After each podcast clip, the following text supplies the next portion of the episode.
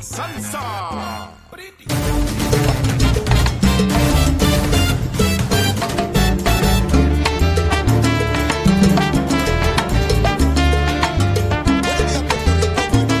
América. Comienza Nación Z Nacional. Hoy miércoles 21 de septiembre del año 2022. Les habla Lejito Díaz. Contento de estar con todos ustedes un día más. Atento, dándole seguimiento a todo lo que tiene que ver con la recuperación de Puerto Rico después del paso de Fiona. Estamos en medio todavía de la crisis y todavía hay muchas, muchas personas, miles de puertorriqueños sin energía eléctrica y sin agua y les vamos a dar detalles sobre eso. Pero antes de empezar a quemar el cañaveral y dar besitos en el cutis, vamos con los titulares y Carla Cristina. Buenos días, soy Carla Cristina informando para Nación Z Nacional. En los titulares, el gobernador Pedro Pierluisi solicitó ayer al presidente de Estados Unidos, Joe Biden, que declare a Puerto Rico en situación de desastre mayor tras el paso del huracán Fiona, que hasta ahora ha dejado personas muertas y una cantidad todavía indefinida de daños y comunidades aisladas. El primer ejecutivo dijo además que abogará para que la Agencia Federal para el Manejo de Emergencias provea algún tipo de ayuda a familias que sufrieron pérdidas de propiedad, aunque residan en zonas inundables o que no posean títulos de propiedad. Por su parte, el coordinador de FEMA para Puerto Rico y el Caribe, Orlando Olivera, sostuvo que una vez se produzca la autorización del presidente estadounidense, anunciará la apertura de centros de recuperación de desastre en los que las personas puedan solicitar la ayuda. Y de otra parte, la fiscal general del estado de Nueva York, Leticia James, solicitó ayer a las autoridades federales que investiguen las interrupciones en el servicio de electricidad y el desempeño de la empresa Luma Energy. Y en temas internacionales, el presidente de Rusia, Vladimir Putin, anunció hoy una movilización parcial de la población en plena guerra en Ucrania donde las fuerzas rusas han sufrido varios percances en las últimas semanas a raíz de una serie de contraofensivas de las tropas ucranianas. Para Nación Z Nacional les informó Carla Cristina. Les espero mi próxima, próxima intervención aquí en Z93. Estás con Nación Z Nacional por el Habla Música y Z93. Y de regreso aquí en Nación Z Nacional, mis amigos, siempre recordándoles que estamos a través de Z93, la emisora nacional de la salsa, en su cuadrante FM 93.7. Busque ahí en FM, su radio, 93.7. También pueden bajar la aplicación La Música y poder ver nuestro programa de igual manera a través de la página de Facebook de Nación Z. Ahí pueden interactuar, pueden comentar, pueden hacer sus planteamientos como corresponda. Siempre es importante, hago un esfuerzo por leer la mayor cantidad de esos comentarios y mantenerme un poco al tanto de los que participan ahí y cómo aprecian, evalúan y hacen los señalamientos con relación al programa, respetando todas las opiniones. Todas las opiniones son válidas, todas las opiniones son importantes, sean a favor, sean en contra, sean en crítica. Es importante saber cómo piensa nuestro pueblo y para eso debemos tener la madurez y la tolerancia de respetar eh, las posiciones distintas a la nuestra. Y eso siempre lo procuramos aquí en Nación Z Nacional y le recomendamos, sugerimos que escuche y vea todo tipo de programas. Es importante saber eh, lo que se piensa en cada lugar. Eh, de igual manera, hago un esfuerzo por, por, examinar todas las opiniones y respectivamente de, de, cuáles sean a través de los medios de comunicación masiva de Puerto Rico. Mire, el COVID, quiero hablar un poquito de COVID. El presidente de los Estados Unidos, Biden, señaló que ya daba por terminado el asunto de la pandemia del COVID. Eso no quiere decir que el COVID desapareció. Lo que pasa es que no se le da tratamiento de pandemia, ¿verdad? Y en Puerto Rico las hospitalizaciones han bajado sustancialmente. Sobre 350 a 400 que hubo por meses, hoy se reportan 237 personas hospitalizadas. Quiere decir que el número ha bajado considerablemente, algo que, no, que nos alegra mucho. Eh, sin embargo, todavía están muriendo personas, se reportan decesos. Eh, eso quiere decir que los cuidados hay que mantenerlos. Aquellas personas con compromisos inmunológicos, con deficiencias inmunológicas, tienen que mantener siempre el cuidado de rigor. Los niveles de positividad están muy por debajo del 20%, en 14%. Quiere decir que, hay menos COVID allá afuera. Siempre hay, pero mucho menos. Estaba en una figura por, por encima del doble de esa cantidad no hace mucho tiempo. Así que el COVID viene bajando en intensidad. Qué bueno, qué bueno. Vamos a hablar de lo que corresponde a la recuperación por el paso de, Fiona. Y todos sabemos que la inmensa mayoría de los abonados de energía eléctrica, como de la Autoridad de Acueducto y Alcantarillado, a esta hora no tienen el servicio. Algunos se preguntan por qué.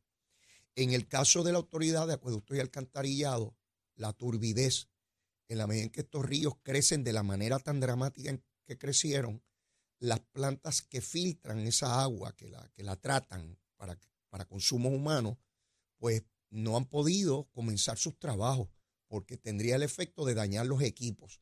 Así que en esa zona hay que esperar que baje las corrientes, que el agua esté más clara para que pueda procesarse. A ese elemento se le añade uno, que es igualmente difícil porque imposibilita el tratamiento de las aguas, y es la falta de energía eléctrica porque aunque hay plantas que tienen generadores, hay otras que no.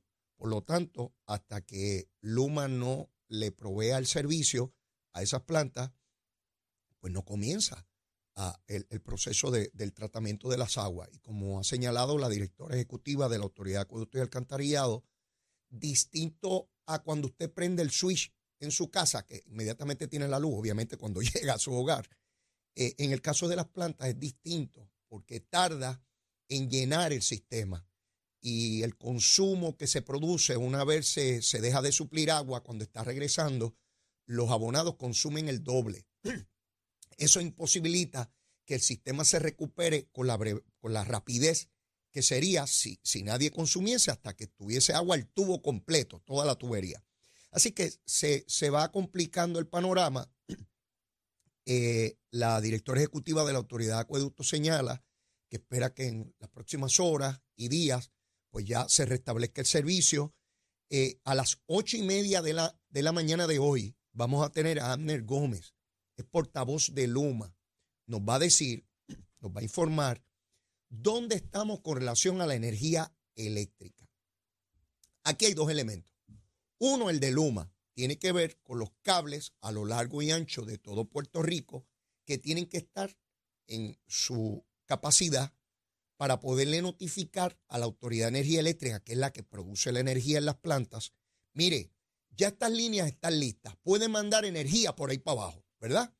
Porque si prenden las plantas y hay cables de estos grandes que tienen falla, el efecto es que se apaga la planta. Así que Luma y Energía Eléctrica, Josué Colón, y Luma tienen que estar al corriente, tienen que estar al unísono, tienen que estar en comunicación. Ellos han señalado públicamente en las conferencias de prensa que han realizado junto al gobernador y a todo el equipo ejecutivo del gobierno que están en comunicación constante. ¿Para qué? Para que Josué Colón pueda decir, mire, ya yo tengo esta planta lista, no tiene problema de generación. Pero ahora me tienen que decir que los cables que salen de la planta hasta las casas donde se provee energía están listos, porque si yo mando energía por ahí para abajo y el cable está dañado, el efecto es que se me apaga la planta. Así que tienen que estar sincronizados. De eso nos va a hablar Abner Gómez a las ocho y media de la mañana para explicarnos en qué etapa nos encontramos de ese proceso. Como ustedes saben, todavía ayer en la zona sur de Puerto Rico se reportaban aguaceros, aguaceros que imposibilitan qué cosa, mientras esté lloviendo y las condiciones climáticas sean adversas, Luma no puede volar los helicópteros para patrullar las líneas, porque yo puedo ver el cable que está en la urbanización, en el barrio, en la zona metropolitana. Pero ustedes saben que desde esas plantas que están en el sur corren unos cables gigantescos que cruzan a Puerto Rico y la cordillera. Eso no hay manera de patrullarlo caminando, ¿verdad? Por el monte hay que ir en helicópteros y tiene que ir poco a poco examinando que esas líneas estén eh, como corresponde. De hecho, Luma señaló que adquirió un equipo que nos explicará de qué se trata, que tiene la posibilidad de mirar esos cables en mayor detalle para tener la certeza de que están en condiciones, porque el ojo humano puede traicionar a uno. Se necesita un equipo especializado que no lo había antes y que ahora Luma lo tiene para poder patrullar, supervisar y corroborar que esos cables están como corresponde. Yo sé que toda esta explicación que yo les estoy dando, a miles de ustedes le puede sonar a gusanga pura. Sí, yo lo sé. Porque quien no tenga agua y luz en este momento, quien lleve ya varios días en esa condición, quien tiene los inodoros llenos de cosas allí, que no los puede bajar porque no tiene agua, quien no tiene agua fría, quien no tiene agua para tomar, quien no tiene energía eléctrica para prender un abaniquito, quien no puede tener esas condiciones, no importa la explicación que yo dé aquí, no importa si yo hablo gusanga 22 horas corridas sin tomar agua, nada los va a satisfacer. Pero yo tengo una obligación en este programa y es informar y educar. Tengo esa obligación, ¿verdad? En mi casa no hay agua, no hay. Y llegó la energía eléctrica en la calle que baja, pero en mi calle explotó una cosa soterrada, que somos 12 casas nada más, y las 12 casas estamos sin energía. Yo tengo energía en mi casa porque tengo planta. Pero yo soy uno en qué sé yo cuánto en Puerto Rico. La inmensísima mayoría de los puertorriqueños no tiene una planta. Esa es la verdad. Y yo no puedo juzgar a todo el pueblo a base de cuáles son mis condiciones. Uno tiene que tener sensibilidad. Y aquí, a esta hora, hay comunidades remotas que están aisladas porque se rompió la carretera, el puente que las comunica con la zona urbana del pueblo. Esos casos hay que atenderlos primero que nada. Y probablemente muchas personas que viven en el área metropolitana y que ven las avenidas limpias, las calles bien, ven los postes ahí, ven los cables ahí, parecería que no pasó ningún huracán, pues creen que todo Puerto Rico está así. Esa no es la realidad, particularmente en la zona central, la montaña y en el área sur de Puerto Rico, donde la pared del ojo de ese huracán categoría 1 rozó. Y hay ahí unos daños evidentemente mucho mayores que en otros lugares de Puerto Rico. Yo entrevistaba ayer al alcalde de Atillo y le pregunté, alcalde, su municipio, con relación a otro municipio, me decía, Leo, con relación a, otro municipio, a nosotros no nos sucedió nada. Yo veo lo que sucedió en Arecibo, lo que sucedió en Manatí, lo que sucedió en la zona sur, y, veo que es dramáticamente mayor. Eso es un alcalde responsable. Fíjense que él pudo haberse puesto a, politiquear y no lo hizo. De hecho, y se lo comentaba ahorita a Saudi, a Jorge y a Eddie, la inmensa mayoría del liderato político de Puerto Rico, de todos los partidos, ¿eh? de todos los partidos, se ha comportado a la altura del momento. Siempre hay uno que otro politiquero, eso no lo vamos a poder evitar. Eso, eh, eso no, no hay manera de evitarlo. Pero la inmensa mayoría ha estado a la altura. La inmensa mayoría de los alcaldes que escucho, los escucho haciendo reclamos legítimos y urgentes sobre comunidades que tienen que atender. Y en este momento es cuando cobramos conciencia de la necesidad del municipio como ente gubernamental a nivel local. No hay forma de que el gobierno central tenga el conocimiento específico de cada casa en cada lugar de Puerto Rico. Eso es humanamente imposible para cualquier gobierno estatal. Por lo tanto, el gobierno municipal, esa jurisdicción más pequeña, ese alcalde o alcaldesa, que ha tenido que visitar cada comunidad, cada casa, en decenas o cientos de ocasiones, en la medida en que lleve muchos años como alcalde, conoce de primera mano dónde se inunda. Tiene un inventario de, necesidades de su municipio, de personas que necesitan ayuda, encamados, personas diabéticas, personas enfermas, personas con impedimentos, y saben dónde ir de primera intención, dónde son los caminos que hay deslizamiento, cuáles son las carreteras susceptibles a inundaciones, cuáles son los puentes de, situaciones críticas. Así que esa es la urgencia que hay con relación a que sea el municipio quien atienda esto de primera mano. Por eso hemos visto al gobernador de Puerto Rico en visitas desde el mismo momento del evento con los alcaldes y alcaldesas de Puerto Rico, porque no es lo mismo que le digan a un funcionario público en un documento por escrito, en un escritorio, se cayó tal puente a la necesidad hay que ponerle rostro. Yo siempre he sido creyente en eso. No es lo mismo que me digan a mí que hay una comunidad eh, eh, que está incomunicada en determinado pueblo y que son 18 familias y yo en San Juan, ah, sí, 18 familias. No es lo mismo a que yo vaya allí, a que vea que las familias no pueden salir, que no tienen cómo ir a buscar comida, que no tienen cómo ir a abastecerse de sus necesidades, que si tienen una necesidad médica no tienen cómo salir de ahí. No es lo mismo verlo escucharlo. No es lo mismo. de ver el rostro de una familia que te implore porque necesita ayuda. Por eso es importante lo que está haciendo el gobernador y lo que están haciendo los alcaldes.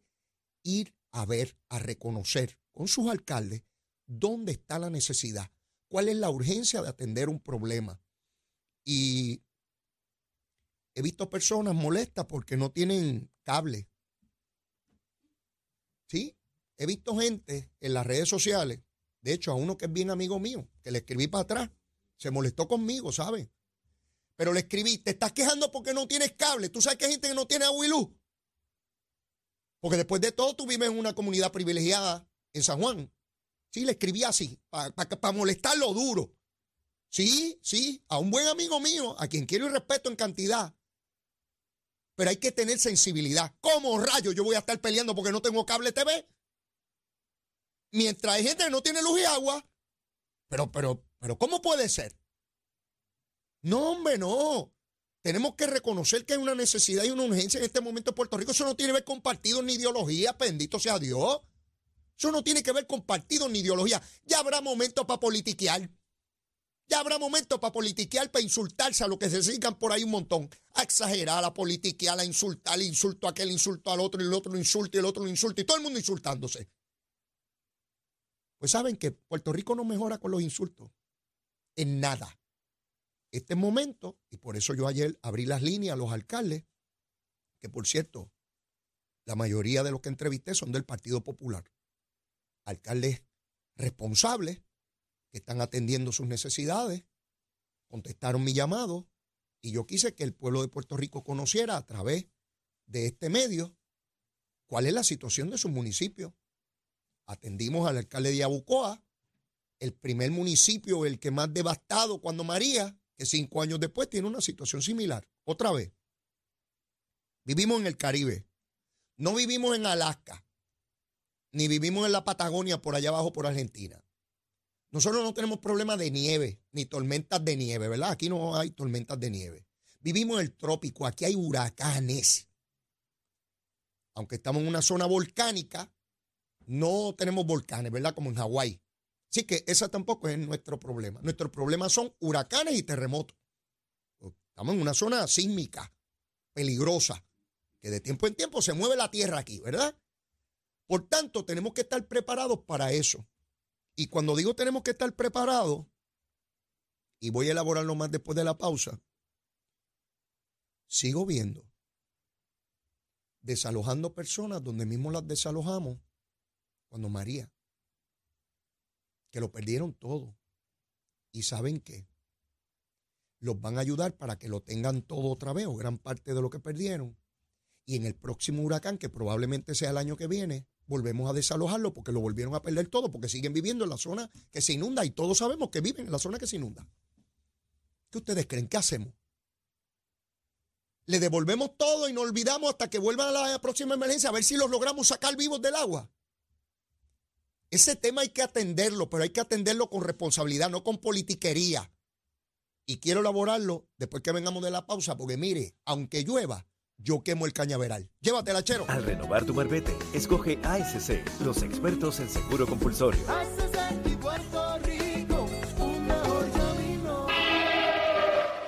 Buenos días, soy Carla Cristina informando para Nación Z Nacional. En el tránsito a esta hora de la mañana se mantiene leve el flujo vehicular a través de la mayor parte de la isla, pero continúan congestionadas la autopista José Diego en Puerto Nuevo, la carretera número 2 entre Xochipil y Caparra, esto en el área de Guaynabo, el expreso Valdoriote de Castro cerca de la entrada al túnel Minillas en la zona de Santurce y recuerde que el paso de Fiona provocó deslizamientos de terrenos desprendimiento de puentes y cierre de caminos, además de que los suelos están saturados por las lluvias, por lo que si va a transitar confirme que hay paso hacia donde se dirige y por favor maneje con cuidado. Más adelante actualizo esta información para ustedes. Ahora pasamos con el informe del tiempo. Este informe del tiempo es traído por Winmar Home, energía de la buena. Toledo, protege lo que más valora. El Servicio Nacional de Meteorología nos informa que las condiciones marítimas están picadas, esto debido a los vientos del sureste que se mueven de 15 a 20 nudos sobre las aguas mar afuera del Océano Atlántico, por lo que los operadores de pequeñas embarcaciones deben ejercer precaución al navegar en esas aguas y en otros lugares el oleaje fluctuará entre 1 y 4 pies con vientos de hasta 15 nudos. Además, se redujo abajo el riesgo de corrientes marinas para el día de hoy. pero esta noche aumentará a moderado a lo largo de gran parte de las costas oeste, norte y este de la isla, sin que estén incluidas Vieques y Culebra. Este riesgo moderado continuará para la costa norte del país hasta al menos mañana jueves. Más adelante les comparto el pronóstico del clima para hoy, para Nación Z Nacional. Les informó Carla Cristina. Les espero mi próxima intervención aquí en Z93.